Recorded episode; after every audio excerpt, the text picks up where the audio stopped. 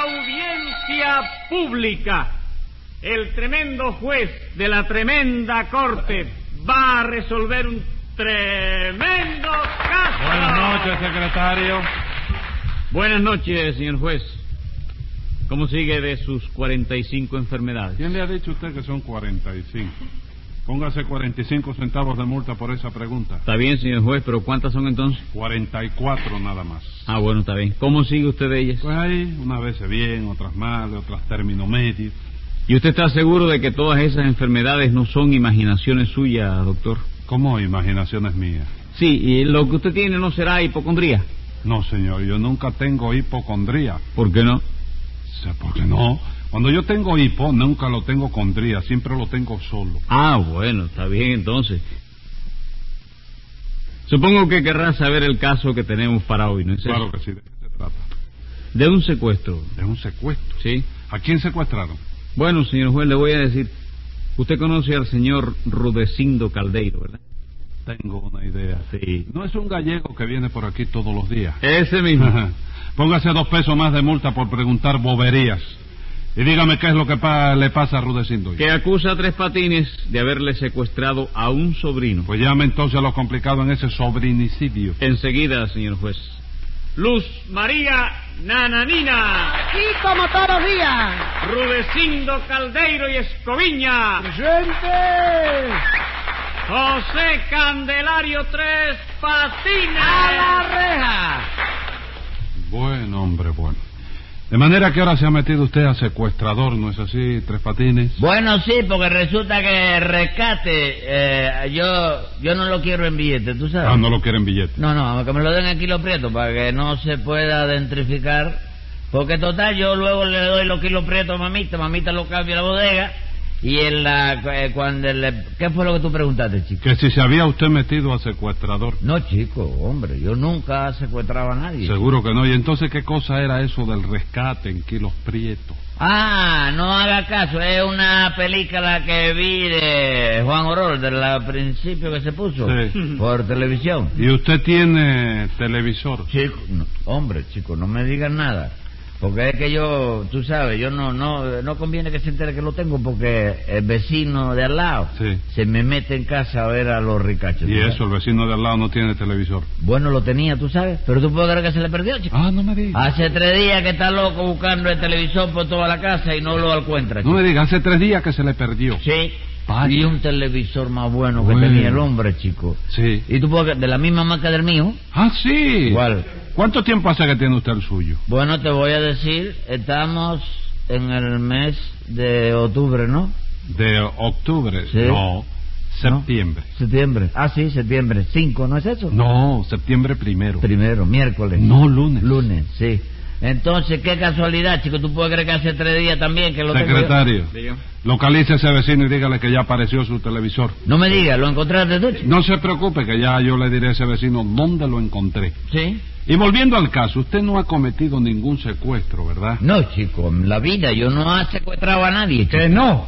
¿Y dónde está mi sobrino entonces, miserable? Bueno, un momento, Rulecindo, eso de miserable va por mí, chico. Sí, señor, va por usted. Bueno, pues aguántese los epítetos ofensorios, eso que usted no tiene motivo para dedicarme a mí. Frases injurivas. ¿Y ju- qué? Injurivas. Es un derivado del verbo injuriar que viene del francés, tú sabes. Que quiere decir, te está buscando una galleta y te la, No, y la hombre, no, que galleta ni que nada, hombre. Señor juez, reclamo que se me diga dónde está Massimino Escoviña y Tafachea. ¿Quién es el Massimino ese? Mi sobrino, doctor. Ah, sobrino suyo. Sí, doctor, un sobrino de paquete que me acaba de llegar de España, ¿no? Todavía no le había quitado el celofán. Venga acá, y Tres Patines se lo secuestró. Sí, señor Ah. juez, sí, pobre Massimino, que será de ti a estas horas. ¿En qué lóbrega mazmorra te tendrán encerrado? ¿En qué lúgubre recinto estarás en estos momentos clamando por tu triste y desolado tío? No hable, no, no hable así, Rudecindo, chico. No le impregne tanto sentimiento que me hace llorar, chico. ¿Llorar usted? Para hacerlo llorar a usted hay que darle cinco palizas seguidas por los menos. No lo crea, señora, no lo crea. Óigame, yo tengo un corazón de mantequilla. No me diga. Los adoquines ahora lo están haciendo de mantequilla. No, no, no, nada de adoquines, que yo tengo un corazón muy tierno, es la verdad. Sí. Mire, mamita me hace llorar a cada rato para que se lo sepa. chico. Y eso, se pone a darle consejo. No, chico, se me pone a pelar cebolla. ¿Cómo a pelar cebolla? Sí, se pone a pelar la cebolla al lado mío. Y, y me hace llorar porque, oye, a mí la cebolla no sé qué pasa, chico. Me da un sentimiento del diablo. ¿Sentimiento de qué, hombre? Si usted no tiene sentimiento ninguno. hombre. Oiga, Claro que señora, no, ¿qué acusación es la suya? La que Arriba me de- da la gana, yo vengo aquí para eso. ¿Sentimiento de qué? Debería darle vergüenza haber secuestrado así a Masemino. Y bien que sí, señor juez, un galleguito tan mono. No, un momento, suprímame el moneo ese, hágame el favor. Ey, ¿por qué? Yo no puedo alabar a su sobrino de usted. No, señora, no, y al galleguito ese cuando aparezca me lo deja tranquilo yo. No tenga miedo, compadre, nadie se lo va a comer. No, por si acaso. No me enamore al muchacho porque luego se me pone sentimental.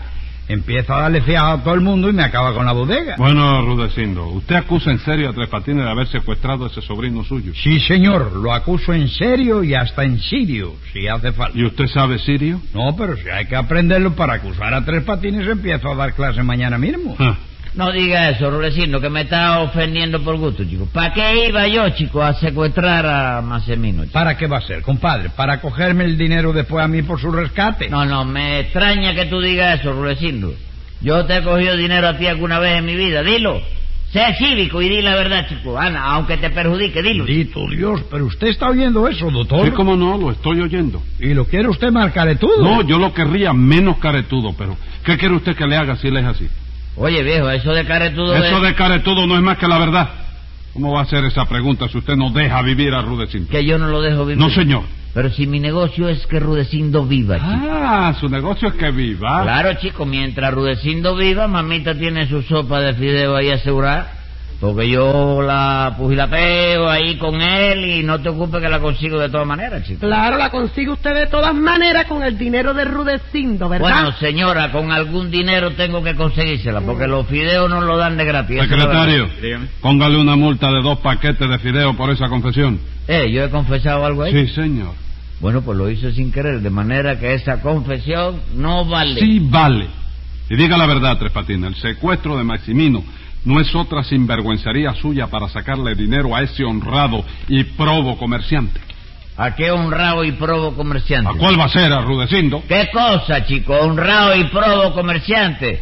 Un señor que el otro día me ha despachado una libra de manteca que no pesaba más que nueve onzas, chico. Eso no tiene que ver, señor. ¿Cómo no va a tener que ver, Rudecindo? Una libra no son 16 onzas. Eso es en las demás bodegas. Pero tenga en cuenta que yo lo doy todo más barato que nadie. Ah, sí. Sí, señor, sí. La manteca, por ejemplo, que por ahí está a 24 centavos, pero yo la doy a 20. Ajá. Los frijoles, que en otros lados cuestan a 30, Sí. yo los doy a 22.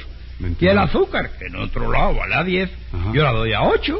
Sí, Ajá. sí, señor. sí. A ocho. Entonces usted lo ha rebajado todo, Rudecindo. Todo, hasta la libra, que en otros lados la dan de 16 onzas, yo la doy de 9 nada No más. me diga, ¿y usted Sí. tiene autorización para hacer eso? Sí, ¿cómo no? Ya lo creo que la tengo. ¿Quién se la dio la lonja? No, señor, el lonjo. ¿Quién es el lonjo? Servidor de usted, doctor. Secretario, Dígame. ordene una investigación en la bodega de Rudecindo a ver cómo andan las pesas.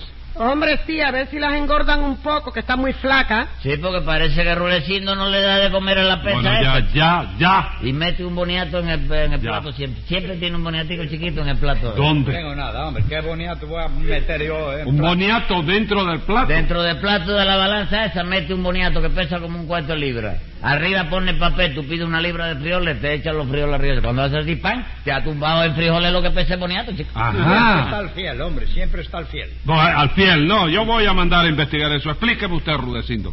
¿Qué fue lo que pasó con el sobrino ese suyo? Bueno, pues nada, doctor. Que hará cuestión de una semana y 24 días que Massimino llegó de España, ¿sabe usted? Y óigame, señor juez, no es por alabar a la familia de Rudecindo ni porque Maximino esté tan mono, no.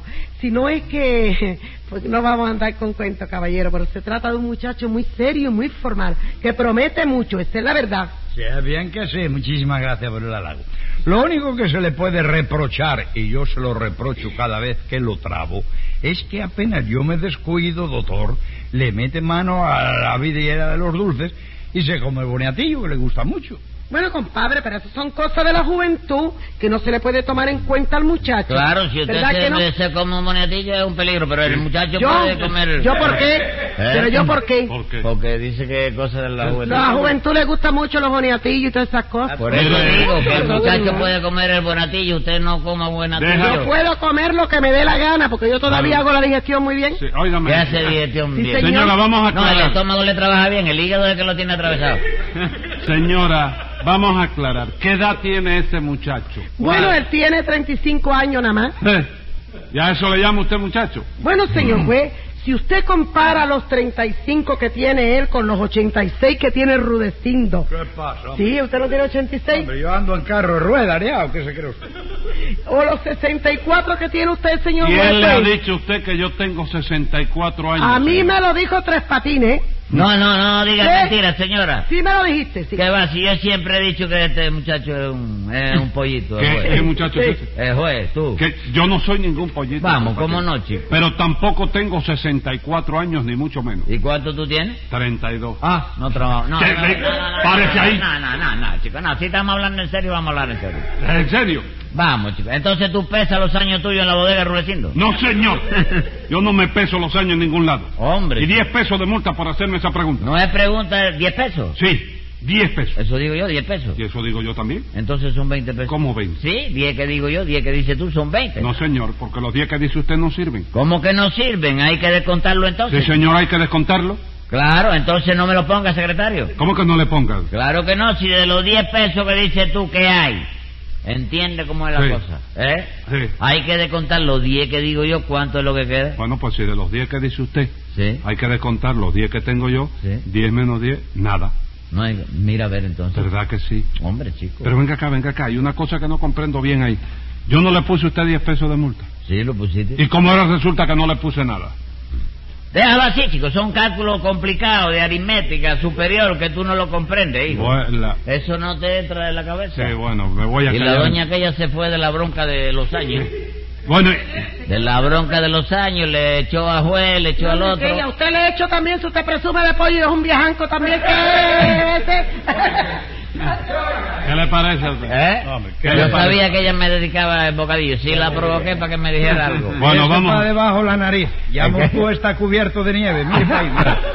Bueno, venga acá. ¿Y qué pasó con Massimino? Usted, Rudecindo. Bueno, pues que él necesitaba arreglar su documentación, doctor. ¿Comprende usted? la Tenía que documentación sacar... Sí. de él, de... De- Sí, la, de la, la suscripción de nacimiento De que trajo de. España. La que trajo de España. Inscripción. ¿Eh? Inscripción. ¿Qué Inscripción es cuando manutención? recogen dinero No, por esa es la suscripción. ¿Sí? Sí, señor. Ah. Inscripción de nacimiento. Eh, Eh, tenía allá que en sacar España- también la cédula del En. España hay antecedentes penales. Sí, señor, ¿cómo no lo va a Sí. ver, hombre? Si de ahí eh, tenía antecedentes penales, los siete niños de Écija y... siete niños de Écija. Todos tenían antecedentes penales. Luis Candelas. No, No, pero les 40 ladrones, todos esos tenían... Le pregunto, Rudecindo, que si la- a las personas allí tienen que sacar antecedentes penales. ¡Oh! Como un tiro. ¿Fue? Como un tiro. Bueno, entonces él sacó todo, e- toda esa documentación, ¿no? Sí, señor, tenía que sacar la cédula del consulado, el carnet de extranjero, la cartera de atilar, el recibo de la quinta, etcétera, etcétera. Ajá. Y anoche me dijo, señor tío, Ajá. usted no puede conseguirme a alguien que me ayude a ponerme documentación en regla. Y dio la desdichada casualidad de que Tres Patines estaba allí en ese momento. ¿Ah, sí? ¿Qué pasó? Porque cuando yo eso, doctor, me dijo, si usted necesita una persona de confianza para ayudar a su sobrino a que ponga sus papeles en regla, yo le resuelvo ese problema por cinco pesos. Y como todo eso, ya sabe usted, que es un engorro, que yo, cuesta dinero, a mí me pareció bien, Y doctor. le dio usted los cinco pesos a Tres Patines. Sí, señor. Le di los cinco pesos y efectivamente, doctor. Esta mañana a las siete salieron los dos y esta es la hora en que mi sobrino no ha aparecido todavía. Pero la culpa la tiene usted mismo por dejarlo salir con tres patines. Yo no le dije a usted que no lo dejara salir más que conmigo. Sí, pero no trago. Usted lo que quiere son sacar al muchacho. Y eso no puede ser, porque ya lo dijo don Juan Tenorio, señora. El amor es el comején de los bodegueros, porque echa a perder a los dependientes. No, y bien que sí. Óyeme, mira, el tío mío, Eladio, Mm. el que es de Guanábana. Sí. Eladio de Guanábana. Sí. Abrió una vez una bodega y el dependiente que tenía se le enamoró de una ¿De bailarina. veras? ¿Y qué pasó? Ah, ah, ah, que un día llegó mi tío a la bodega, Sí. se encontró al dependiente pegadito, pegadito. A la bailarina. No, pegadito a la caja contadora. Porque resulta que ella necesitaba dinero. ¿Qué cosa? ¿La contadora necesitaba dinero? No, chico, la bailarina. Ajá. Entonces mi tío le prohibió que anduviera con ella. Con la bailarina. No, con la contadora.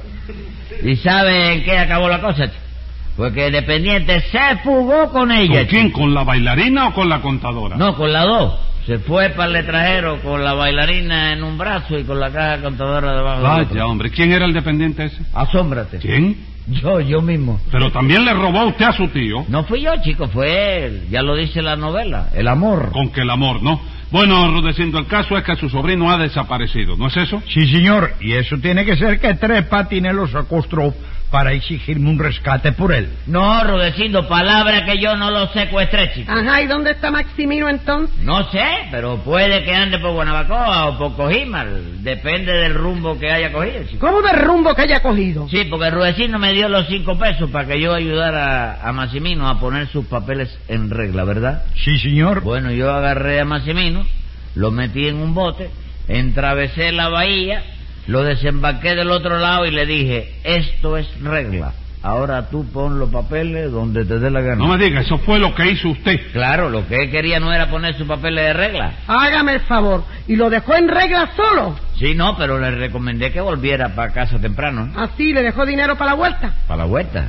Ah, no, eso mira, se me olvidó. ¿Y ¿Cómo va a volver eh, la pobre criatura a eso entonces, compadre? Él no sabe nada, chico. No. Ah, bueno, entonces que le tire un llorado ahí a los policías esos que están ahí en la entrada del, del, del peaje, eso. A ver si lo dejan volver a pie por adentro del túnel. Escriba ahí, secretario. Venga la sentencia. Procure arreglar el lío en que metió a Maximino yendo a buscar al sobrino y trayéndoselo al tío. Y suelte los cinco pesos que le robó a ese infeliz o le rompo cuatro huesos de un piñazo en la nariz.